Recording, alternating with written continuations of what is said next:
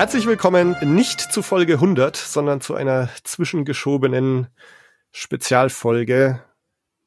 Ich denke mal, ich werde es Brownhead Blues nennen. Aber genau, wir wollen über Indiana Jones und das Rad des Schicksals reden in einem kleinen, kurzen Podcast.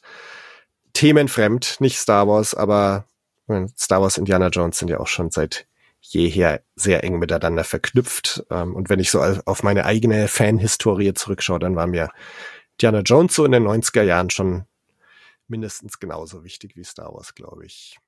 Ähm, mit dabei heute ist einer, den ich gleich mal fragen muss, äh, wie wichtig ihm denn das Franchise war. Maximilian, hi, schön, dass du dabei bist. Hi, grüß dich, vielen, vielen Dank für die Einladung. Ja, Indiana Jones und Star Wars sind für mich nahezu gleich wichtig. Ich habe beides Aha. Als Teenager ungefähr mit 13 Jahren kennengelernt. Also bin zu Star Wars relativ spät gekommen. Manche sind da ja schon mit fünf Jahren dabei. Und bei mir, ich war so, ja, 13, 13 bei Star Wars und Indiana Jones kam so kurz danach. Und ähm, ja, es ist in beiden Harrison Ford dabei. Also war das immer gleich wichtiges 70er, 80er Jahre Kultkino für mich. Ja. Ich weiß noch, ich hatte, also bei mir war es genauso, ich war zwölf, als ich Star Wars zum ersten Mal gesehen habe.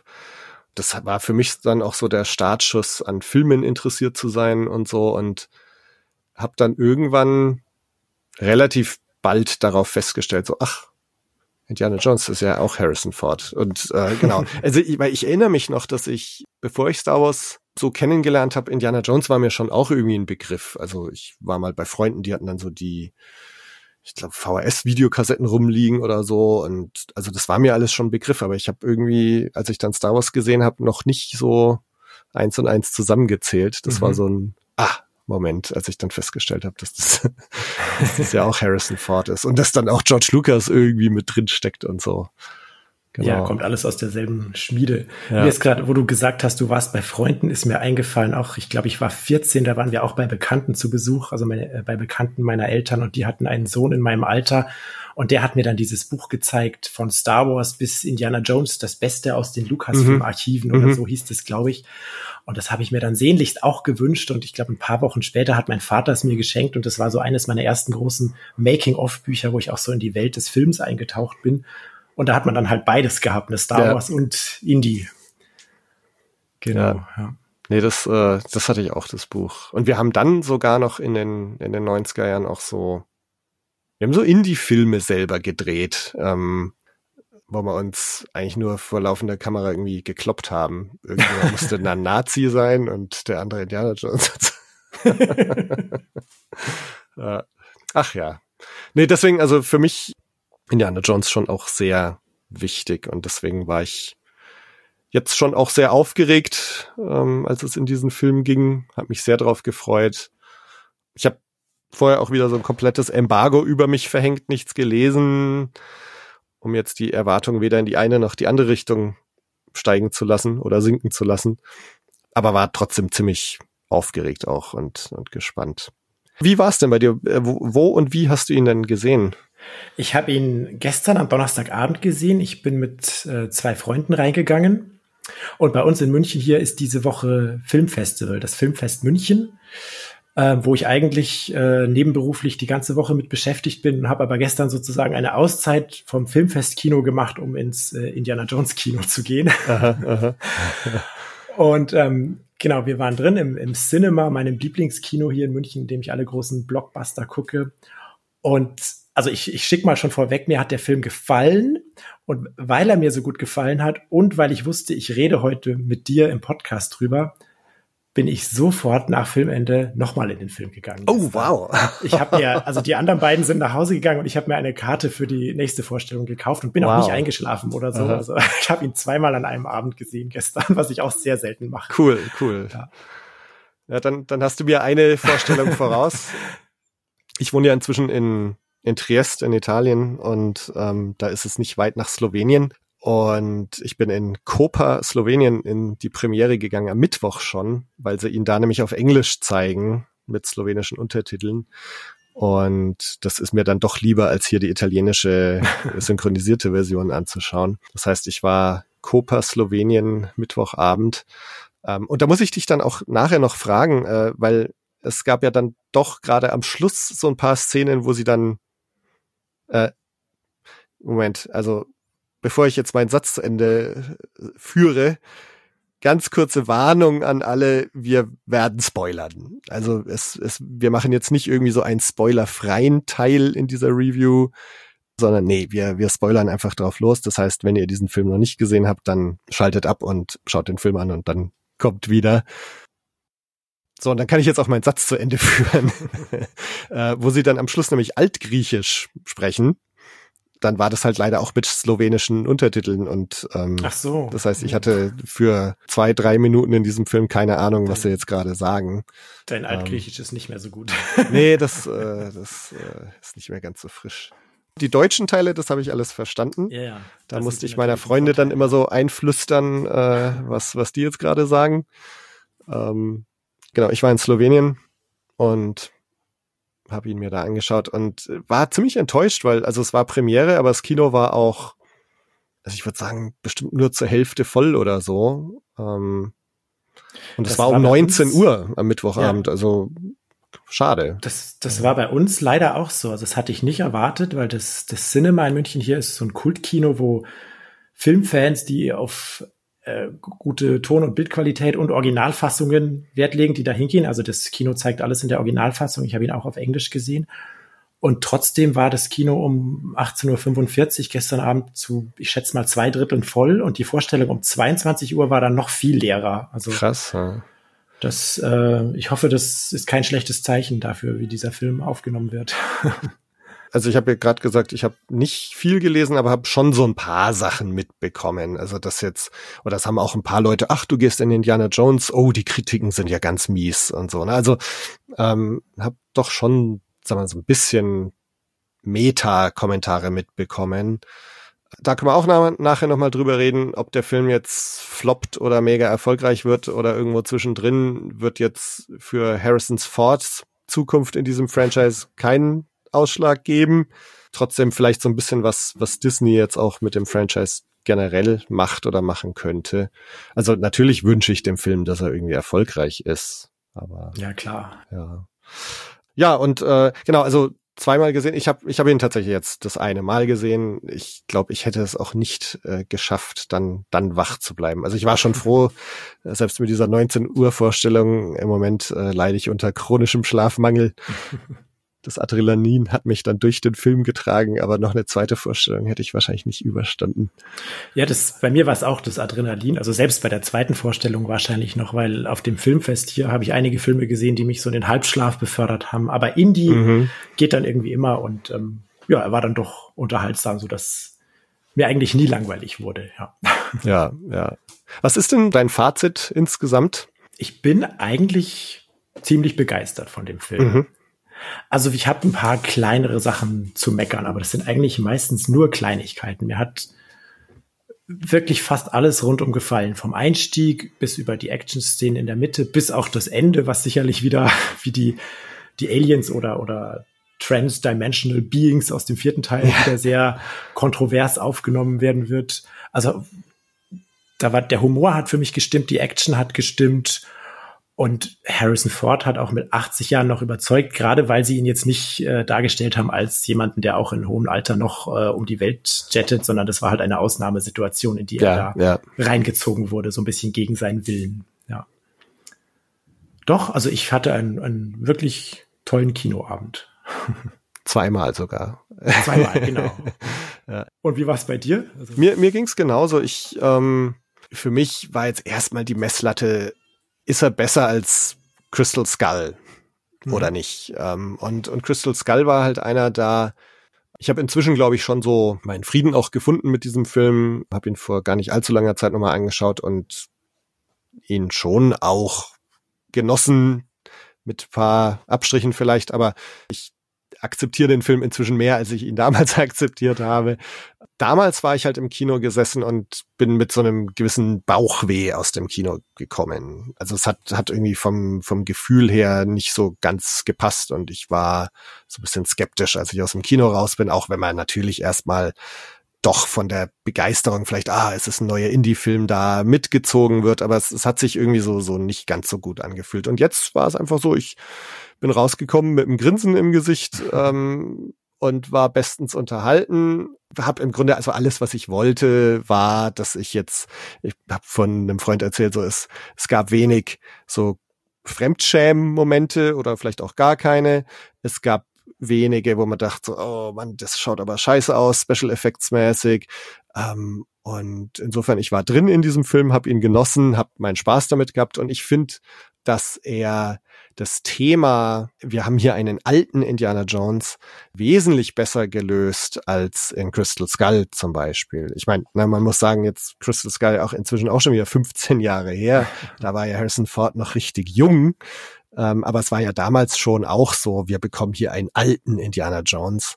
Und das finde ich hier schöner thematisiert und dargestellt. Das muss ich auch sagen. Also da in Crystal Skull, da gab es ja gefühlt ein Dutzend Witze darüber, dass er eigentlich zu alt ist für diesen ganzen Scheiß und, ja. und dass er, dass ihm früher alles besser gelungen ist und äh, solche Sachen. Und das haben sie hier deutlich zurückgefahren und trotzdem hast du gemerkt, das ist nicht mehr derselbe wie im, im dritten Teil oder ja in den 80er Jahren damals, derselbe Harrison Ford, derselbe Indiana Jones und ich fand gerade den, den Einstieg in die Handlung in, in 1969 super mit dem äh, Indiana Jones, der in seiner Wohnung aufwacht, vollkommen alleine, weil eben äh, Frau und Sohn nicht mehr Teil seines Lebens sind und ähm, dann äh, kommen, kommen die Beatles mit Magical Mystery Tour und ähm, er ist der Grumpy Old Man, der ja, mit dem ja. Baseballschläger ans Apartment seiner, seiner jungen Nachbarn äh, schlägt und, und sich dann später auch noch äh, Alkohol in den Kaffee schüttet, weil es ihm einfach so schlecht geht. Also, also ja. ist, äh, ich hatte so richtig Mitleid mit ihm und gleichzeitig habe ich mir halt schon, oder wusste man ja, das bleibt ja jetzt nicht den ganzen Film über so. Das ist ja kein Drama über einen äh, alten, armen, alkoholkranken Mann oder was auch immer. Ne? Also es, aber der Einstieg, den fand ich gut, ja. Ja, aber es ist schon hart, ne? Also ja, auf jeden Fall. ähm, äh, also wirklich, ja, super grummelig, gescheitert irgendwie, ne? Auch mhm. äh, und ich ich find's auch so krass, wie er dann da seine Vorlesung äh, gibt, was so so ein krasser Kontrast auch ist zu den alten drei Filmen. Also wir haben ja sowohl in Jägers verlorenen Schatzes als auch in Last Crusade diese College-Szenen. Mhm. Und ne, da gibt's ja noch diese berühmte Szene, wo die eine Schülerin macht die Augen zu und steht I love you drauf. Mhm. Und der Kontrast hier ist jetzt, die Schüler machen die Augen zu, weil sie halt pennen. ja, und ich, ich muss sagen, ich wäre auch eingeschlafen. Ich fand sein, mhm. seine, seine Vorlesung auch wirklich nicht gut. Es war wahrscheinlich auch mhm. beabsichtigt so. Also klar brennt er wahrscheinlich immer noch für Archäologie und Mythologie und, und all diese Sachen, aber die Art seines Vortrags fand ich jetzt wirklich nicht sehr mitreißend dort, wie er da ja, Folien ja. aufgelegt hat und Fakten runtergerattert und also da wäre ich auch eingepennt, glaube ich. Ja, und auch mit seinen Kollegen, ne? man hat dann immer noch so ähm, Marcus Brody im Kopf und so und, und jetzt ist er da eher so, dass er auch gar nicht, also bei dieser Überraschungs-Retirement-Feier da, dass er da eigentlich auch irgendwie gar keinen Bock hat. Ich habe dann auch er mit, als er dann dieses Geschenk bekommt und dann über die Straße läuft, man sieht links noch so eine Mülltonne im Bild.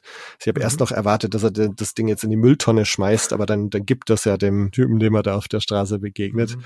Ähm, aber also auch so dieses, er hat gar keinen Bock mehr auf seine Kollegen und ist einfach so, ja, so, so grumpy und, und ja, vom Leben gezeichnet. Also das ist, da musste ich schon schlucken. Aber insofern finde ich das auch so eine schöne Story, wie er dann im Laufe dieses Filmes so doch wieder lernt zu leben, zu lieben, wie auch immer, ne? Und ja, also insofern fand ich das eigentlich auch, auch wirklich schön, wie das so eingeführt wird und dann zu Ende erzählt wird. Ja, yes, sie haben es sie haben's rund zu Ende erzählt. Es gab ja. einen schönen Bogen zum Ende hin, wie er wieder zu seinem alten ja, seinem alten Selbst findet. Also klar ist er jetzt irgendwie 80 Jahre alt und ich weiß gar nicht genau, wie alt er im Film sein soll. Das haben wir uns danach auch gefragt, weil er ja äh, seine Retirement Party hat und da ist man ja normalerweise jünger als 80, aber vielleicht hat er irgendwie 10, 20 Jahre als emeritierter Professor noch Gastvorlesungen ja, ja. gegeben oder sowas. Ja, es gibt, glaube ich, auch irgendwo äh, ein offizielles Geburtsdatum von Indiana Jones, aber ich, ich glaube schon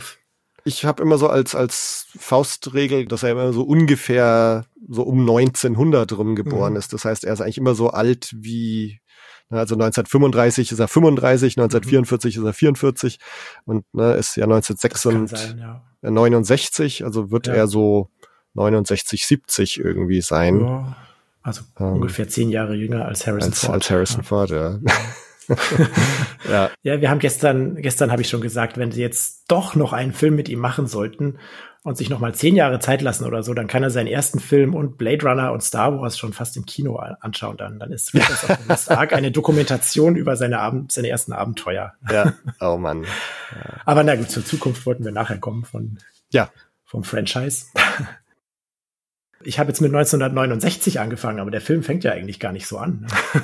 ja, äh, Einstieg ist, glaube ich, 44, ne, soll das sein? Genau. Ja. Da, da muss ich jetzt mal was sagen. Bevor der Film richtig losging, hat mich etwas tierisch genervt und tierisch geärgert an dem Film, was eigentlich nichts mit dem Inhalt des Films zu tun hatte. Aha. Und zwar war das der unmittelbare Anfang.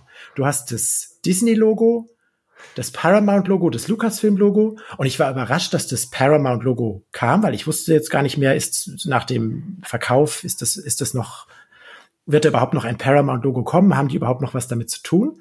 Aber dann gab es nicht diese traditionelle Überblendung von mhm. dem Berg in einem ja. Berg ja. in der Handlung. Und unmittelbar danach, als dann, als wir dann die ersten Bilder sahen, gab es diesen, stand noch im Bild irgendwie Lucasfilm Presents, bla bla bla. Und dann kam der Titel aber es kam nicht wie bei allen anderen vier Filmen diese langsame, diese langsamen Credits. Also das steht Harrison Ford in und dann alle Nebendarsteller, Produzenten und so weiter. Das kam bei allen bisherigen vier Filmen vorher schon alles. Und dieser Film, der hat so schnell angefangen, da kam der Titel und dann bist du sofort reingeworfen worden. Und ich frage mich, warum sie sich dazu entschieden haben.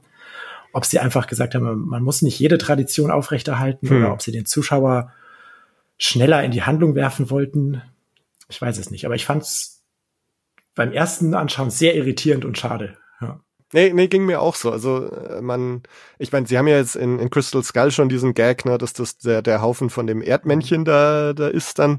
Aber also irgendwas da zu machen, dass das, keine Ahnung, das Dach ist von der Burg, von einem Turm genau. oder so, oder ein, oder ein Haufen Goldmünzen oder keine also Ahnung. Also, genau, irgendwas ja. hätten sie sich einfallen lassen können, ja. Ja, ja fand ich auch schade. Ja. Und sonst, wie ging es dir mit dieser ersten Szene, mit dem De-Aging und überhaupt? Also mit dem, mit dem De-Aging hatte ich fast überhaupt keine Probleme. Also ich fand es erstaunlich, wie sehr der, der Harrison Ford im Film, der Indiana Jones in, in diesem Prolog aussieht wie der junge Harrison Ford. Mhm. Und ähm, es gab so ein, zwei Szenen, die aber wirklich nur Sekundenbruchteile waren, wo ich mir eingebildet habe, da sieht jetzt irgendwas komisch aus, aber da bin ich mir nicht mal sicher, weil das müsste ich schon fast als Standbild sehen und ja, also das, man kann wirklich drüber hinweggehen über alles, was mich gestört hat.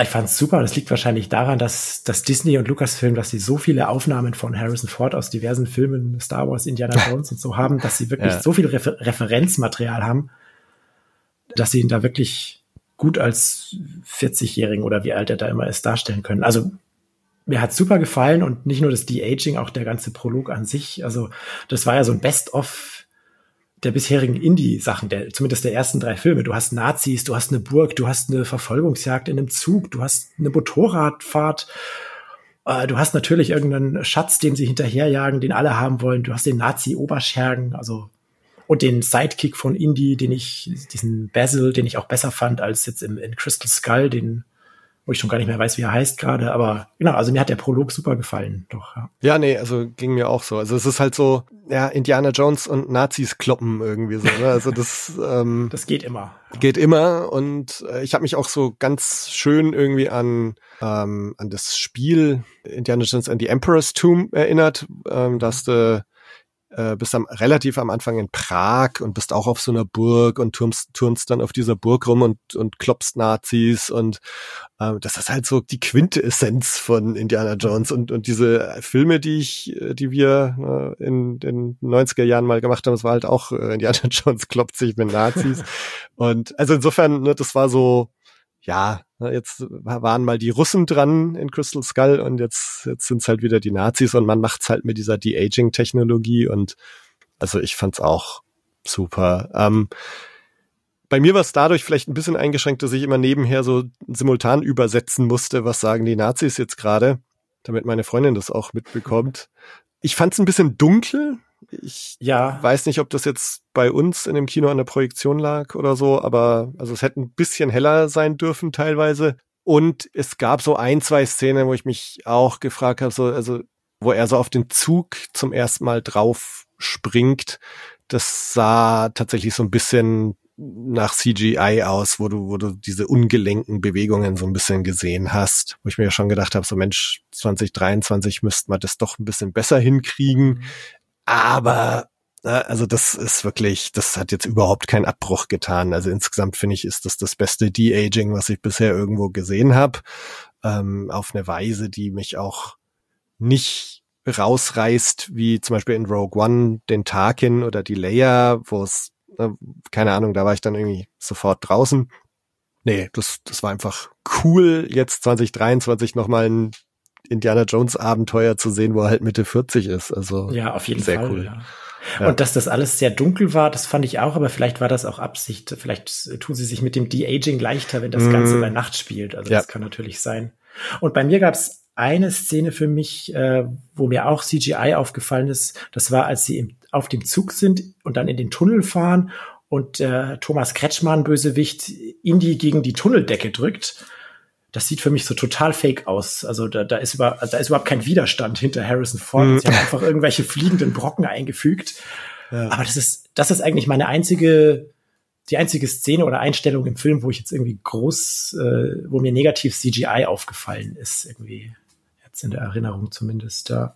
Nee, also ich meine, ansonsten ist ist mir auch wirklich überhaupt nichts aufgefallen. Ich, ich könnte jetzt in Crystal Skull ne, spontan wahrscheinlich drei, ja. vier, fünf Sachen aufzählen, die irgendwie nicht so gut aussahen, aber nee, hier alles, alles gut. Na klar, wir sind auch nochmal 15 Jahre weiter, ne, aber also auch den, den ganzen Einstieg, ich, ich finde schön, wie nochmal dieses klassische Indiana Jones Thema auch thematisiert wird, dass die Nazis halt hinter irgendwelchen Artefakten her sind. Ähm, hier jetzt die Lanze und dann ist die Fake, aber dann gibt's da noch das Archimedes-Dings da und ähm, das sind auch so, also ich finde den MacGuffin hier auch wieder einen, einen schönen und einen, der für mich total Sinn macht und der so auf schöne Weise so sich auf tatsächliche Dinge bezieht, die irgendwo existieren, die schön geheimnisvoll sind und die schön eine, eine echte Geschichte haben, die es aber auch ermöglichen, so eine, so eine klassische haarsträubende Indiana Jones Story dann drum zu spinnen. Ja, ja, der MacGuffin, der hat, glaube ich, jetzt wieder den Vorteil im Gegensatz zum Kristallschädel, dass es halt was, alles, was, was sich auf die, entweder auf die christliche oder die antike Mythologie so bezieht, das ist halt was, wozu wir Europäer einen Bezug haben. Das haben wir schon in der Schule irgendwie mitgekriegt, alles, äh, Archimedes haben wir schon mal gehört und dass die an, antiken Römer und Griechen geforscht haben und dass es da Archivartefakte gibt und so weiter. Das ist uns allen klar und deswegen finden es auch viele faszinierend, da noch irgendwas zu finden. Also da haben sie einen guten MacGuffin ausgewählt, ja, fand ich auch. Weil der Kristallschädel, der ist zwar auch irgendwie mysteriös gewesen, aber das, ich glaube, ich habe vor dem Indiana Jones Film noch nie von Kristallschädeln gehört und so wird es vielen gegangen nee, sein. Ich, ich auch nicht. Und, ähm, ja. Nee, doch, das, der hat mir gut gefallen. Was ich auch gleichzeitig erst ein bisschen seltsam, aber auch gut fand, war, dass sie den ganzen Film über nie so wirklich verraten haben, was denn dieser MacGuffin, dieses äh, Schicksalsrad, was das dann eigentlich bewirken soll. Sie haben sie haben immer damit hinterm Berg gehalten und haben immer immer nur angedeutet. Also irgendwie äh, Mads Mikkelsen hat mal irgendwann gesagt, ja, wir sehen uns in der Vergangenheit und solche Sachen. Ja, ja, ja, sie genau. haben es nie ausgesprochen, dass das ein ein Zeitreiseinstrument ist, weil das wahrscheinlich dann vielleicht doch zu absurd gewesen wäre, sofort mit der Tür ins Haus zu fallen und zu sagen, ja, damit werden wir in der Zeit zurückreisen und Hitler töten oder was auch immer. Ne? Ja, ja. Nee, und ich meine, als es dann tatsächlich passiert, war das für mich auch okay. Also ich, ich kann mir schon vorstellen, dass sich viele Geister jetzt dann daran scheiden werden, was da so am Schluss des Filmes passiert, so im letzten Viertel, was ja schon wirklich absurd ist und, und, und schon ziemlich over the top. Aber äh, ich find's cool. Also das finde ich passt schön so in dieses Pulp-mäßige von Indiana Jones rein und hat mich persönlich jetzt gar nicht gestört. Und ich fand's irgendwie cool und witzig und schon einen krassen Moment irgendwie. Und ich bin froh, dass ich da auch wirklich überhaupt nicht gespoilert war und, und irgendwas ja. wusste oder wir haben uns ja im Vorfeld noch kurz über den Soundtrack unterhalten, ne, ob man ihn jetzt lesen mhm. sollte, äh, anhören sollte oder nicht. Ja. Und ähm, hatte ich ja noch von Qui-Gon's Noble End äh, geschrieben. Und ich habe mir jetzt die Titel im Nachhinein mal angeschaut und es heißt ja tatsächlich, einer der äh, Titel ist The Battle of Syracuse. Ja. Und da bin ich dann doch wieder ganz froh, dass ich das nicht vorher schon mal ja, gelesen habe. Ich habe heute äh, also nachdem ich den Film gesehen hatte, eine Kritik, Filmkritik in der Süddeutschen Zeitung gelesen und wenn ich die vorher gelesen hätte, hätte ich mich tierisch aufgeregt, weil die verraten von der Zeitreise bis hin, bis dahin, dass Mar Marion am Ende auftaucht, verraten hm. die alles. Da frage ja, ich mich, schreibt solche Kritiken. Also, aber nee, ich war auch ungespoilert, was, was dieses, die Zeitreise angeht und, ähm, fand das auch, also für mich hat das vollkommen funktioniert. Es ist over the top, wie du sagst. Aber es ist auch nicht mehr over the top, als dass da in irgendeinem so alten Tempel ein Jahrtausende oder Jahrhunderte alter Ritter irgendeinen Gral bewacht, der ewiges Leben verleiht. Also da, ja, ja, genau, das genau. Und das habe ich damals mit 13, 14 auch sofort geschluckt. Das war für mich eben ganz normal und glaubhaft. Ja. Und diese Zeitreise jetzt, die war, die war noch dazu irgendwie verdammt cool. Also als man dann ja. realisiert hat, man ist da in der Antike und da bekämpfen gerade die Galeeren diese Stadt und äh, das war schon irgendwie cool, das zu sehen. Und mir war klar, der Film ist, nähert sich dem Ende, aber ich hätte da gern auch noch irgendwie zwei Stunden mehr gehabt, also ja, wo ja. Indy und äh, Helena da die Antike erforschen oder so, ja, ja, durch die Stadt ja. laufen oder mitkämpfen oder was auch immer. Ne? Da könnte man sich ja alles Mögliche denken, ja. wenn man so, so Zeitreiseinstrument zur Verfügung hat. Ja, und dann halt noch so dieser nette Kniff, dass du ja wirklich denkst, okay, Indiana Jones bleibt jetzt da. Und mhm. er, er ist verletzt, er gibt quasi auf und dass du wirklich so das Gefühl hast, der Film macht es jetzt, dass der quasi Indiana Jones in der Vergangenheit zurücklässt, da sterben lässt und nur Helena kehrt in die Gegenwart zurück und na, wir wissen jetzt quasi, okay, 1969 ist ja Indiana Jones in die Vergangenheit zurückgereist und da geblieben und hat da sein Ende gefunden. Wobei das dann ja den Young Indiana Jones Chronicles auch widersprechen würde, wo wir diesen 80-jährigen ja. Erzähler am Schluss immer haben oder am Anfang. Aber den haben sie den nicht rausgeschnitten in der in der neuen Fassung oder so, glaube ich. Ich habe den nämlich mal auf DVD geguckt. Aha. Als die vor, weiß nicht, 15 Jahren oder so auf DVD veröffentlicht wurden, habe ich so ein bisschen anderthalb Staffeln davon geschaut und da war der, glaube ich, nicht mehr dabei. Die okay. haben das alles komplett umgeschnitten. Echt? Also, aber ich würde jetzt auch nicht meine Hand dafür ins Feuer legen, dass er mhm. gar nirgends mehr dabei ist. Ja, ja auf, äh, auf Disney Plus in den USA ist ja Young Indie, glaube ich, genau, zur ja. Verfügung. Bei uns ja leider sind, noch nicht. Genau, das sind diese ähm, DVD-Fassungen, soweit ich weiß. Ja. Okay. Ja. Gut, aber na, da hätte man sich jetzt im Zweifelsfall auch nicht drum geschert, also beziehungsweise habe ich in dem Moment auch nicht dran gedacht. Ähm, na, wir haben doch schon mal einen 80-jährigen Indie irgendwo gesehen. Also ich habe echt gedacht, so, okay, nee, der bleibt jetzt da und das ist mhm. dann so ein wirklich auch so dieses elegische Ende ist jetzt der letzte Indie-Film und Indie stirbt jetzt in 2014 vor Christus irgendwo. Und also das fand ich dann eben noch mal ganz cool, dass dann doch noch der Punch da kommt und sie ihn dann doch wieder mitnimmt und, und wir dann ja wirklich so ein Happy End noch bekommen am Schluss. Ja. Was ja auch sehr berührend irgendwie ist. Das auf jeden Fall, ja. Ich hab, ich bin auch froh, dass sie ihn nicht in der Vergangenheit gelassen haben, weil genau das wäre, glaube ich, das gewesen, was alle erwartet hätten. Also ich habe es auch so erwartet, dass er jetzt in der Vergangenheit bleibt, Helena alleine zurückkehrt und der Film irgendwie so endet. Und vielleicht dann sogar noch angedeutet wird, dass Helena jetzt so quasi seine legitime hm. Nachfolgerin wird in potenziellen weiteren Filmen oder was auch immer. Und ähm, als dann, genau, wie du sagst, als, als sie ihm dann den Schlag verpasst hat und dann der Schnitt kam, da war ich sehr überrascht, aber es hat dem Film und der Figur dann unglaublich gut getan, diesen runden Abschluss mit Marion dann zu haben. Genau. Wobei ich das, wenn er in der Vergangenheit geblieben wäre, hätte ich es auch nicht nur tragisch gesehen, weil das ist ja in gewisser Weise auch etwas, was er sich immer erträumt hat. Also er sagt mhm. dann, oh, boah, das ist so faszinierend hier, das ist lebendige Geschichte. Und ich meine, klar, er hat irgendwie eine Verletzung und er ist 70 oder wie, wie alt auch immer. Und wird da jetzt keine 50 Jahre mehr leben und forschen können in der Vergangenheit, aber er hätte sicherlich noch den Rest seiner Tage dort äh, mit offenen Augen wäre er durch die Gegend gelaufen und hätte alles aufgesaugt und Leute kennengelernt und Aufzeichnungen gemacht und den Lauf der Geschichte verändert. Wie ja, ja, ja, wahrscheinlich. Hat, ja. ja. Was sagt er eigentlich zum Archimedes am Schluss? Also das, das ist eben das, wo ich jetzt nur die slowenischen Untertitel hatte und das nicht mitbekommen habe. Also was passiert in diesen altgriechischen oh Gesprächen oder ist das jetzt, gar nicht so wichtig? Also ich glaube, so extrem wichtig ist es nicht. Jetzt, jetzt, jetzt stellst du mich auf die Probe. Ich habe den Film zweimal gesehen und kannst dir nicht genau sagen. Ich erinnere mich noch, dass, dass Helena ja zu Archimedes sagt, dass sie ein Riesenfan von ihm ist.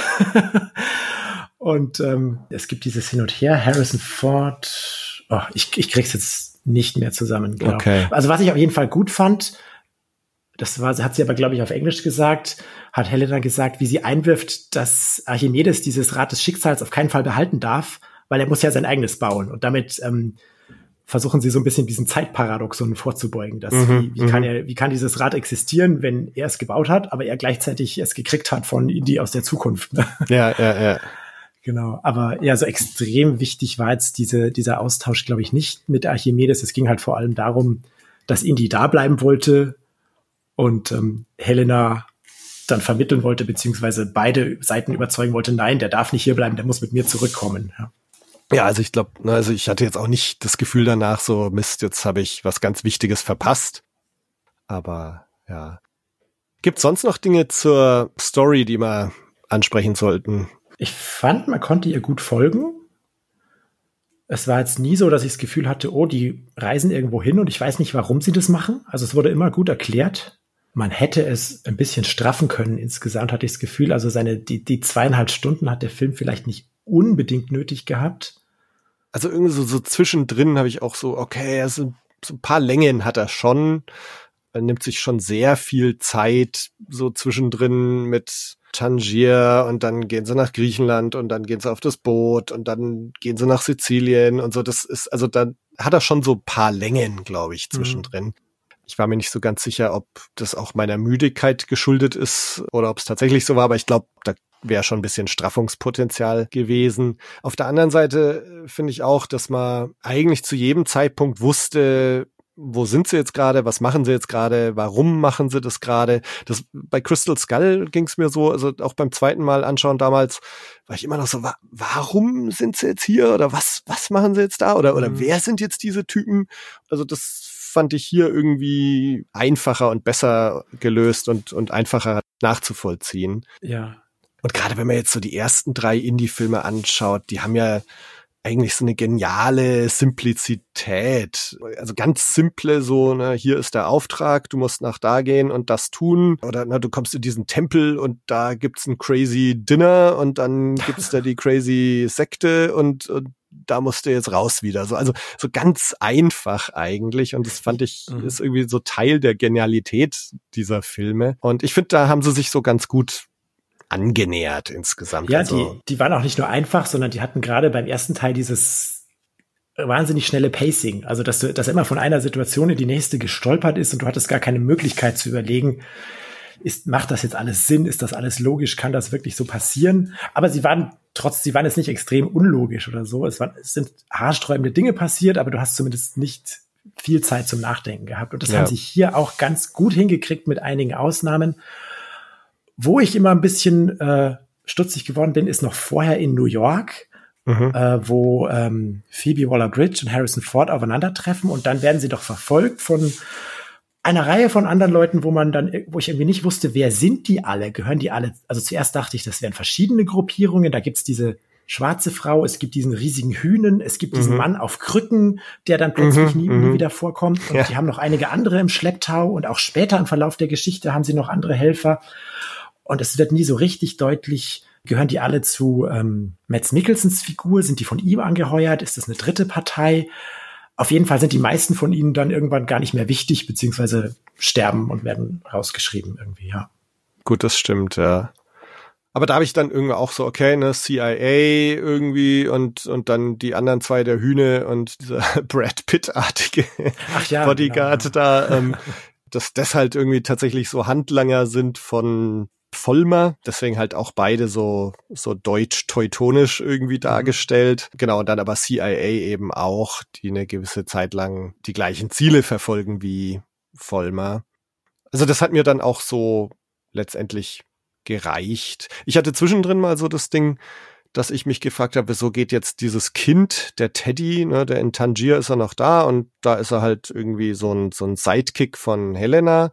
Aber wieso kommt der jetzt mit nach Griechenland? Also, mhm. das fand ich so ein bisschen, ja, okay, ne, aber dann stellt sich ja auch im Grunde so raus, dass sie ihn so halb adoptiert hat oder aufgenommen hat und die halt irgendwie zusammengehören und dass er deswegen da halt dann klar geht er mit, aber das, das fand ich so ein bisschen, ja, okay. Ja, der, den, den Teddy an sich fand ich nicht unsympathisch, der war ganz charmant, aber eigentlich im Großen und Ganzen überflüssig, fand ich. Also ja, ja. der ist natürlich kein Short-Round-Ersatz oder so, also aber sie haben wahrscheinlich versucht, irgendwie wieder so eine Art Figur reinzubringen. Wobei er dafür war er ziemlich dezent im Hintergrund meistens. Also er hat sich jetzt nicht äh, in den Vordergrund gespielt äh, und er war einfach da und hat gelegentlich geholfen und das Auto gelenkt und. Genau, also hätte ich auch gedacht, so ein bisschen überflüssig. Nicht, dass er mich jetzt gestört hat oder so, aber fand auch so, ja, okay, das ist eine Figur, die es nicht unbedingt gebraucht hätte. Ähm, Short Round, ich hätte ja noch halb erwartet, dass er auch noch auftaucht. Mhm. Er war ja auch auf der Premiere, yeah. ähm, hat man so die Bilder gesehen, habe ich gedacht, okay, das ist ein Spoiler, dass jetzt, dass also wir jetzt einen erwachsenen Short Round zu sehen genau. bekommen. Genau. Ich, ich bin überzeugt davon, hätten sie diesen Film gedreht, nachdem äh, Ke Hui Kwan den riesigen Erfolg bei den Oscars hatte, den mhm. Oscar gewonnen hat, dann hätten sie ihn auf jeden Fall mit reingeschrieben, ja. ganz einfach, weil er jetzt wieder überall dabei sein will und darf. Also, aber der Film ja. ist halt vor zwei Jahren gedreht worden. Da, da, war, da hatte der sein großes Comeback noch nicht. Ja. Also ich hatte dann vergessen, dass ähm, Antonio Banderas ja dabei ist. Und als es dann kurzfristig hieß, ich habe einen Freund in Athen, der da ein Boot hat, habe ich schon irgendwie also wirklich so gedacht, okay, das ist jetzt Short Round, der aus irgendeinem Grund nach Stimmt, Athen ja. gegangen ist und Taucher geworden ist. ähm, Antonio Banderas war auch cool, ja, ein bisschen kurz seine Rolle. Bisschen ja. kurz und zwar im Grunde auch vorher schon, also man wusste ja, Antonio Banderas wird in diesem Film sein, ist ja auch auf mhm. mindestens einem Poster mit drauf. Ist halt eher eine Cameo als, als ja. eine tatsächliche Rolle. Wobei es auch, also seine Rolle ist ja kurz und man wünscht sich mehr von ihm, von ihm, aber das finde ich, äh, ist auch irgendwie wieder Sinn der Sache, weil er wird ja so kaltblütig erschossen und hinterher sagt ja Indy dann auch noch, äh, ich habe gerade meinen Freund verloren und er ist sichtlich getroffen und, und ich habe mich jetzt nicht genauso gefühlt, weil ich kannte die Figur, die Antonio Banderas spielt, ist nicht so gut wie Indy ihn kannte. Aber ich konnte es ein Stück weit nachvollziehen, weil wir haben ihn gerade kennengelernt und dann wird uns wieder genommen. Also diese Figur war plötzlich wieder weg. Das war zumindest teilweise effektiv, ja, wie sie ihn da erschossen haben. Und ich fand also schön, dass, ja, ja, ja, ja. Ähm, ich fand's schön, wie der Film im Grunde was ähnliches macht wie Jäger des verlorenen Schatzes, wo Salah ja zum ersten Mal auftaucht und du weißt halt über den Salah, okay, ist ein alter Kumpel von Indy. Die zwei kennen sich, die haben wahrscheinlich schon irgendwelche Abenteuer zusammen erlebt. Das heißt, Indy war halt schon oft in Ägypten und so. Und, und das ist aber alles so Worldbuilding halt, ne? Also mhm. es, es findet so außerhalb des Filmes statt und du hast so das Gefühl, aber ne, die, die kennen sich und so weiter. Und das ist jetzt halt auch wieder so. Also Du hast die Figur von Antonio Banderas, auch so ein alter Kumpel von Indy, also kannst du auch irgendwie, na, die haben schon tausend Abenteuer zusammen erlebt, back in the day. Äh, und, und das gleiche ja auch für Helena. Also auch da wird so an ganz vielen Stellen immer so auf ihre Vergangenheit und was sie alles schon gemacht haben und dass sie eigentlich auch so, so eine Draufgängerin ist, ganz wie ihr Patenonkel, ne? Also, ähm, und, und ne, dieser Mobster, der dann hinter ihr her ist in Tangier. Ja. Also, dass da mal irgendwie so eine Beziehung zwischen den beiden war. Oder ich weiß gar nicht, ob sie sagen, dass sie verlobt waren und heiraten ja, sie waren sollten. Verlobt, oder? Sie waren genau. verlobt, weil am Ende äh, ruft er ihr noch nach, hast du den Ring noch? Und sie sagt, ja, äh, nein, habe ich nicht mehr, der ging nicht für so viel weg, wie ich ja, stimmt, dachte. Stimmt, genau. ähm, und also auch da, so ich, ich finde es irgendwie schön gemacht, wie diese Tradition fortgesetzt wird, dass so auf diese Vergangenheit der Figuren so hingewiesen wird. Äh, deswegen fand ich also diese Renny-Figur ziemlich cool. Und, und wie es eben gelöst war mit mhm. Helena. Ja, Helena ist je mehr ich über sie nachdenke, ist sie eine total interessante Figur, weil sie ja einerseits, wie du sagst, so dies, ziemlich indiehaft ist und Abenteuer erlebt hat. Und andererseits sagt sie immer, ja, ihr kommt nur um, aufs Geld an, aufs, aufs Cash und, und äh, alles, was sie findet, versucht sie sofort zu verkaufen. Und ähm, insofern ist sie ja fast schon eher Belloc als Indie. Also, ja, ja, ja. ja. das, also man hätte sich auch, man hätte sie sich auch gut als Gegenspielerin vorstellen können in gewisser Weise. Wenn sie irgendwo eine, auf die schiefe Bahn geraten wäre oder mehr auf die schiefe Bahn geraten wäre, man weiß ja nicht, wie, wie weit sie da schon drin ist in kriminellen Machenschaften, weil sie hat ja, sie nimmt ja offensichtlich an irgendwelchen Versteigerungen teil oder leitet diese Versteigerung von illegalen Artefakten. Also so ganz koscher ist da nicht alles mit der. Ja, ja. Es gibt auch so, so ein, zwei Momente in diesem Film, wo du als Zuschauer so gar nicht so sicher bist, ob sie nicht doch so halb zu einer Gegenspielerin wird. Mhm. Es gibt so ein paar Szenen, wo sie schon sehr nah dran ist an, an Indie. Also auch, auch dieses zum Beispiel, wo die Nazis dann in ihren Outfits da ins Flugzeug einstiegen, einsteigen und losfliegen und sie ohne nachzudenken mit dem Motorrad hinterher ja. Das, das hätte Indie das, in seinen Hochtagen auch gemacht wahrscheinlich. Das, weißt du, woran mich das total erinnert hat? An den Anfang von Golden Eye, wo Pierce Brosnan auf dem Motorrad dem Flugzeug hinterherjagt. Und ich habe schon erwartet, dass das wie in Golden Eye das Flugzeug jetzt in den Abgrund stürzt und sie mit dem Motorrad hinterher. Aber, ja. ja, aber du hast recht, da ist sie sehr ist genauso vage, wagemutig und genau, wie so impulsiv, ja. wagemutig. Ja. Und gleichzeitig, ja, so dieser Kontrast, ne, sein Spruch immer, it belongs in a museum, den er ja auch hier nochmal zum Besten geben darf. Mhm. Und sie so als, als Gegenpol wirklich einfach hinter, hinter dem Geld halt her und sie verscherbelt das Zeug und ähm, wenn Indy sein Fortune and Glory Gut, das, das sagt er auch mit so einem gewissen Augenzwinkern, ne? Und äh, offensichtlich hat er jetzt kein Reichtum angehäuft. Äh, also als er da bei seinen 70 Jahren ankommt, er lebt in einem kleinen Apartment in New York. Also er hat sich jetzt kein Reichtum da zu eigen gemacht in seinen Jahren. Vielleicht arbeitet er auch immer noch, weil er noch arbeiten muss. Die ja, ja. habe ich vorhin gar nicht in Betracht ja. gezogen. Ja. ja. ja. Ähm, Nee, aber so, Helena, genau, also wo wir schon bei ihr sind. Ähm, also ich mochte sie sehr und ähm, irgendwie schafft der Film halt in der Figur der Helena dann doch wieder eine junge Frau in der Hauptrolle zu, oder in einer großen Rolle zu bringen, ähm, ähnlich wie die wie die alten drei Filme. Ich habe irgendwo gelesen, dass Karen Black, also Marion Schauspielern, gesagt hätte, dass sie gerne eine etwas größere Rolle gehabt hätte oder oder gerne Karen bei der Allen, ganzen die Karen Allen, genau. Ja. Was habe ich gesagt? Karen Black hast du. Gesagt. Karen Black. Karen Allen heißt Karen die, Allen. Schauspielerin von Mar Wie komme ich denn jetzt auf Karen Black? Keine Ahnung. Naja, wurscht. Ähm, ja. Genau. Sie hätte gern mehr mitgespielt. Mehr mitgespielt, größere Rolle oder mehr Action gehabt oder wie auch immer. Aber ich finde auch gut, dass wir da diese Figur von, von Helena Shaw bekommen und die da eine sehr zentrale Rolle spielt in diesem mhm. Film. Ähm, eine Rolle, die ich auch irgendwie erfolgreicher finde jetzt als die Matt-Rolle in, in Crystal Skull. Ja, Und auf jeden Fall glaubwürdiger, ja, fand ich sie, ja. Es ist natürlich, je mehr solche Filme du machst, umso unglaubwürdiger wird's dann, wenn immer noch ein bisher unbekannter Verwandter auftaucht oder ja, so. Ja.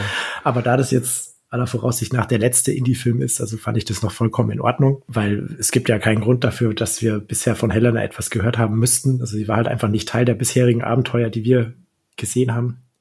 Und ich bin ein Riesenfan von Phoebe Waller-Bridge. Also ich habe mhm. Fleabag, ihre Serie habe ich geliebt. Woher kenne ich sie noch so? Ja, von gar nicht so vielen anderen Sachen. Aber ich mag sie total gern. Sie hat ja auch am Drehbuch zum letzten James Bond-Film mitgeschrieben oder hat es überarbeitet und da mehr Witz reingebracht. Also ich glaube, die ist eine Person, die sowohl als Autorin äh, als auch vor der Kamera wahnsinnig viel Witz und Schlagfertigkeit und Humor reinbringen kann und tough auftritt. Und das hat man hier auch gemerkt, finde ich. Also ja. Und die, Ro die Rolle hat mich auch überzeugt, wie sie geschrieben war, doch. Ja. Ich würde mir auf jeden Fall mehr mit Helena Shaw anschauen. Aber lass uns die Frage vielleicht nochmal ja. für gleich äh, aufheben. Ja, ich mir fällt zu Helena fällt mir noch eins ein. Also sie hat ein paar wirklich schöne Szenen mit Indie. Und ganz besonders schön fand ich diesen kurzen Dialog, wo er sie fragt, warum jagst du denn der Sache hinterher, die deinen Vater in den Wahnsinn getrieben hat? Und dann fragt sie so, würdest du das nicht auch machen? Und dann habe ich mir gedacht, ja klar, er hat das ja sogar auch gemacht. Ja, ja. also, ja. ja, also das fand ich schön, ja. Wo du jetzt gerade den letzten Kreuzzug erwähnst, ich weiß noch, dass ich damals bei Crystal Skull irgendwie so gescherzt hatte, äh, Indiana Jones und der allerletzte Kreuzzug. ähm, und jetzt kriegen wir Indiana Jones und den wirklich letzten Kreuzzug. Mhm. Und äh, wir haben ja im Grunde, wenn man diese drei Filme anschaut, ich meine, letzte Kreuzzug endet in diesem, ne, wir reiten in den Sonnenuntergang, also auch mhm. schon sehr so ein, so ein finales Ende. Ja. Dann gab's halt Jahre später noch Crystal Skull, wo wir diesen Gag noch haben, ne, wo der Hut so zu matt hinweht und er will ihn aufnehmen und, und aufsetzen und dann ne, Indiana so, ne, äh, und nimmt ihn und setzt ihn selber auf. Auch nochmal so dieses Thema, ne, so Staffelstab übergeben, ja, nein. Mhm. Aber sag mal, das Ende auch mit der Hochzeit nochmal sehr, okay, ne, Happy End, Marion und Indy nach all den Jahren, jetzt kommen sie zusammen und heiraten. So, und jetzt haben wir wirklich vermutlich den letzten Harrison Ford Indiana Jones Film und er endet auch nochmal mit diesem Bild, der Hut hängt jetzt an der Schnur. Aber er bleibt eben nicht hängen. Aber er bleibt nicht hängen, genau. Also sie, dann, dann kommt ja eine Hand und holt ihn sich genau. rein. Ähm, wie, wie, hast du, wie hast du das interpretiert? Also äh, nach dem Kino hat auch ein Freund von mir gesagt, er hätte es schöner gefunden, wenn der Hut dort hängen geblieben wäre. Und ich, ich weiß nicht, wie ich es interpretieren soll. Also ich glaube, rückblickend muss ich auch sagen, ich hätte es schöner gefunden, wenn der Hut hängen geblieben wäre als Symbol. Ja, er hat jetzt seinen Hut nicht an den Nagel oder halt an die, auf die Leine gehängt, quasi. Mhm. Ich weiß nicht, ob sie damit sagen wollen, ja, er, äh, jetzt ist doch noch mal durch dieses Abenteuer und dadurch, dass Marion zu, zu ihm zurückgekehrt ist, ist noch mal die Abenteuerlust in ihm erwacht und er braucht diesen Hut vielleicht doch noch mal, weil der, der Film endet ja mit dieser Szene mit Marion und ihm in der Wohnung und warum sollte er diesen Hut überhaupt brauchen? Warum greift er nach diesem Hut? Genau. Oder es sei denn, sie haben gerade beschlossen, sie gehen irgendwie aus zum Italiener was essen und er setzt sich Hut auf oder so. Ich weiß es nicht. Aber ähm, eigentlich könnte der Hut dort gut und gerne noch eine Weile hängen und er, ja, könnte mit Marion daheim ein Glas Wein trinken oder was. Also ja, ja. ich habe sie auch gefragt, so was, warum holt er oder sie oder wer auch immer jetzt diesen Hut da gerade mhm. rein? Ich meine, was davor mit den beiden passiert, ist ja diese Spiegelszene zu der Boot-Szene ja. in, in Jägers verlorenen Schatzes. Ich habe jetzt nicht noch mal reingeschaut, ob da irgendwas mit dem Hut ist. Ähm, also das. In der Szene glaube ich nicht. Mhm. Da ist was mit dem Spiegel. ja, ja, ja. ja. Nee, aber das, das fand ich wunderschön, wie diese Spiegelung am Ende des fünften Films. Ja, ja, ja. Und dann die, die Musik dazu. Also, das war, war eine schöne Sache, ja. Ja, gut, aber es, es ist ja offensichtlich jetzt der, ähm, der letzte Film mit Harrison Ford. Hat er ja gesagt und, und sagen ja auch alle. Und ich meine jetzt, ähm, na, wenn jetzt noch mal 15 Jahre vergehen, also dann dann, also ich würde ihm zutrauen, in den nächsten zwei, drei Jahren nochmal einen zu machen, aber ganz sicher nicht in 15 Jahren, glaube ich. Nee, aber ich glaube, er, er sagt ja jetzt auch in Interviews, ja, ja, das nee, war jetzt der Very Last Crusade. Und also insofern ist jetzt schon die Frage so, was, was passiert denn jetzt eigentlich mit diesem Franchise? Wir haben es eingangs jetzt ja schon kurz gesagt, so eine, ob, ob natürlich wird es in gewisser Weise eine Rolle spielen, wie erfolgreich dieser Film jetzt ist. An der Sache, dass Harrison Ford jetzt raus ist, wird es, glaube ich, nichts ändern, ob der Film jetzt erfolgreich ist oder, oder nicht. Aber vielleicht so ein bisschen, was jetzt Disney auch macht mit diesem Franchise. Weil es, es war ja auch mal sicher Überlegungen, oder es waren ja sicher mal Überlegungen da, mach mal so ein James Bond-Ding. Ne? Es gab ja, dann ja. den Harrison Ford Indiana Jones und ähm, können wir das nicht so machen, dass das dann jemand anders spielt und dann spielt's halt auch wieder 1935 oder so und dann sucht man einen anderen jungen Schauspieler, der spielt dann den jungen Indiana Jones. Aber den Weg sind sie ja jetzt offensichtlich nicht gegangen und das klingt ja auch, als wollen sie diesen Weg nicht gehen. Also ich glaube, das, wo man sich auf jeden Fall sicher sein kann, ist, dass früher oder später irgendwas Neues kommt, weil damit lässt sich einfach Geld verdienen. Und wenn dieser Film jetzt nicht gerade grandios floppt, werden sie sich sicherlich überlegen, irgendwas weiteres zu machen. Die Frage ist nur, wann genau und was. Also ist, vielleicht sind sie da auch ein bisschen respektvoll jetzt gegenüber Harrison Ford und werden nicht gleich in einem halben Jahr ankündigen, oh, wir machen jetzt die Indiana Jones TV-Serie mit Chris Pratt oder was weiß ich oder die Abenteuer mhm. von Helena, die durch die Zeit reist mit dem Dial of Destiny.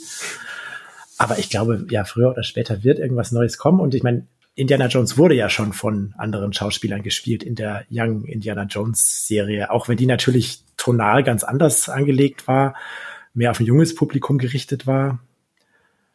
Und Harrison Ford wird nicht müde zu betonen, dass niemand außer ihm jemals Indiana Jones spielen soll. Aber ich meine, er ist nicht derjenige, der die Rechte an der Figur und der da das letzte Wort haben wird. Also, mhm.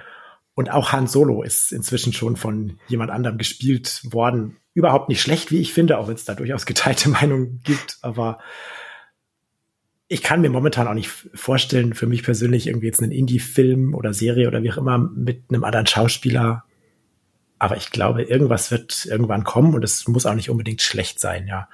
Mhm. Ich habe auf jeden Fall nach dem Kinobesuch gestern sofort gedacht, dass dieses Style of Destiny, Schicksalsrats heißt, ja, Rat des Schicksals heißt es auf Deutsch, genau, dass das ja auch ein super Ausgangspunkt für eine TV-Serie wäre, in dem die Hauptfigur, ob es dann Helena ist oder Indiana Jones oder wer auch immer, äh, durch die Zeit reist und verschiedene Orte besucht. Wobei das vielleicht auch wieder budgettechnisch dann zu aufwendig wäre, aber ja, es gibt auf jeden Fall viele Möglichkeiten, was man da machen könnte, ob man es in den 30er, 40er Jahren spielen lässt oder wann auch immer, ja. Also da schlagen so zwei Herzen in meiner Brust. Also auf der einen Seite denke ich mir, ja, Harrison Ford ist Indiana Jones. Ne? Und, und dieser Indiana Jones in seinen Hochzeiten, so, wo er 30 bis 40 Jahre alt ist, so die Originaltrilogie, muss man ja fast sagen, äh, mhm. umspannend.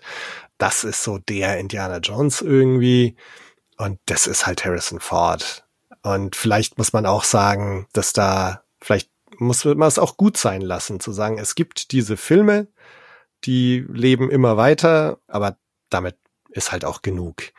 Ich glaube jetzt nicht, dass wir wieder so in diese 90er Jahre Phase zurückkehren, was ich auch mega fand, wo es dann gab es ja die ganzen Wolfgang Holbein Romane und Ach, in den ja. USA sind ja alle möglichen mhm. Romane auch rausgekommen, immer mit echt geilen Covern von mhm. Drew Struzan auch gezeichnet. Es gab Comics und so und das das würde ich mir gerne wieder zurückwünschen, so diese, ne, wo Indiana Jones halt echt so allgegenwärtig war. Und ja, das wird, glaube ich, nicht mehr so schnell kommen. Genau, und das, das ist leider irgendwie vorbei. Und deswegen so, so mein Indiana Jones Herz wünscht sich schon, dass es irgendwie weitergeht. Aber ich glaube, dass das tatsächlich eigentlich nur tatsächlich entweder in so Romanen möglich wäre oder halt in Videospielen. Also es ist ja eventuell, ich weiß gar nicht, was der tatsächliche Status ist, aber es war ja mal vor ein es paar Jahren angekündigt, ja. angekündigt, genau. Und sowas, ne, das fände ich geil, super neues, modernes Indiana Jones Spiel, was dann vielleicht auch wieder ne, in den 30er Jahren spielt oder so, das fände ich geil. Und, und vielleicht ist das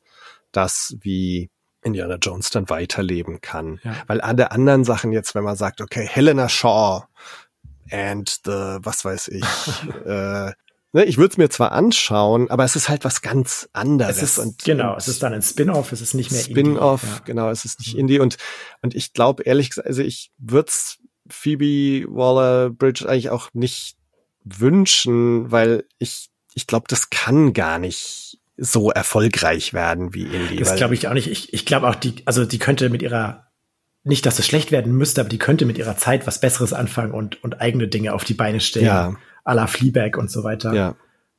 Was wir jetzt aber noch nicht erwähnt haben, man könnte ja, also es gibt noch zwei Dinge, die man auch machen könnte. Zum einen haben wir ja hier schon einen jungen Indie gesehen für 20, 30 Minuten in diesem Prolog. Mhm. Man könnte ja jetzt theoretisch einen Film nachschieben, eine Serie oder wie auch immer, wo man Harrison Ford de-aged oder vielleicht ist die Technik inzwischen sogar so weit, dass du gar nicht mehr Harrison Ford brauchst. ich meine, ja. in Rogue One hatten sie auch nicht Peter Cushing mehr. Ja, ja, ja. Und du, also die Vorstellung, jetzt eine zehn, zehnteilige Disney Plus Serie zu kriegen, die die Abenteuer von Indiana Jones in den 30er Jahren, äh, wo er aussieht wie Harrison Ford in den 80er Jahren, die übt zugegeben einen Reiz auf mich aus. Also da würde ich, da wäre ja. ich sehr gespannt, mhm. ähm, inwieweit es dann ja echt ist oder wirklich noch Harrison Ford ist, ist halt die Frage oder ja. Aber was man aber auch machen könnte, wäre ein Animationsfilm oder irgendein anderes Animationsprojekt. Mhm. Sowas finde ich auch immer sehr spannend, weil ich bin großer Babylon 5 Fan mhm. und diese Serie kommt ja diesen Sommer mit einem Animationsfilm zurück, mit dem niemand gerechnet hat, wo für den alle noch überlebenden Castmitglieder auch äh, am Mikrofon standen und die sind zwar alle deutlich älter geworden, aber sprechen ihre jüngeren Rollen, aha, was auch aha. ganz gut funktioniert. Und das könnte ich mir jetzt auch durchaus vorstellen mit Harrison Ford und Karen Allen und allen anderen noch Überlebenden, die zurückkommen wollen. Aber das sind jetzt nur Gedankenspielereien von mir. Was man da jetzt konkret erzählen könnte, weiß ich jetzt spontan auch nicht. ja, ich meine, die, die Aging oder Technik oder, oder auch das, ähm, ne, das Gesicht irgendwo draufsetzen, äh, à la mhm. Cushing und Co. Das, das wird ja immer, immer besser und immer, immer weitergetrieben. Also insofern jetzt zu sagen, man nimmt irgendwie einen Stuntman her, der mhm. Indiana Jones spielt und dann setzt man da Harrison Ford irgendwie drauf und AI macht dann die Stimme noch äh, und mhm. so. Ne? Also wenn man jetzt nochmal fünf Jahre weiter denkt, dann sind sie da nochmal weiter. Also sowas könnte man sich tatsächlich vorstellen. Die Frage ist halt, ist das dann wirklich besser, als jemand ganz neuen zu casten ja. und neue Geschichten ja. zu erzählen? Und genau. Ja. Und, und da ist jetzt, also mich, mich wundert es schon auch, dass jetzt Disney eigentlich seit der Übernahme da Indiana Jones dieses, dieses Riesen-Franchise eigentlich da liegen hatte und so wenig mhm. damit gemacht hat. Ich meine, jetzt kam der Film, aber hat halt auch Jahre gedauert. Ähm, klar, es gab dann ja auch mal die Ansage bei Lucasfilm, sich auf Star Wars zu konzentrieren und so, aber trotzdem wundert's mich letztendlich, dass, dass Indiana Jones eigentlich so stiefmütterlich behandelt mhm. wurde. Und insofern glaube ich jetzt halt schon, dass auch der Erfolg, Erfolg oder Misserfolg dieses Filmes jetzt natürlich auch äh, beeinflussen wird, machen sie da jetzt was? Überlegen sie da was, wie sie das doch noch weiter spinnen können oder am Leben halten können? Oder wenn es jetzt halt doch irgendwo einfach nicht so gut funktioniert an den Kinokassen, wäre halt schon die Frage.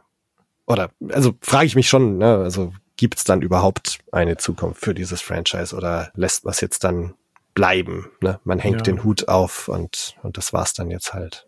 Also wenn der Hut hängen bleibt, dann kann ich damit auf jeden Fall auch meinen Frieden machen, weil ich finde, ich kann allen fünf Filmen viel Positives abgewinnen, auch wenn ich sie nicht alle gleichermaßen mag.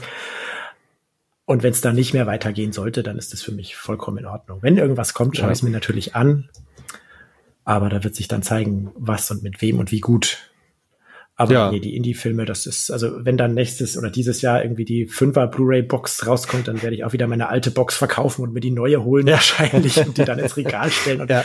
genau wie Star Wars oder Zurück in die Zukunft ist das dann halt was, sind das dann Klassiker, die man sich irgendwie mindestens alle paar Jahre mal anschaut. Und auch den fünften Teil kann ich mir ja. vorstellen, dass, dass der genug drin hat, um, um auch beim wiederholten Schauen zu begeistern dann, ja. Ich glaube schon. Also ich, ich werde ihn mir jetzt auch zumindest mal noch ein zweites Mal im Kino anschauen und glaube schon, dass genug Sachen drin sind, dass ich den auch immer gerne wieder anschauen will. Also mein Fazit ist jetzt, ich mochte ihn. Ich hatte meinen Spaß dabei. Ich glaube, ich finde ihn besser als Crystal Skull.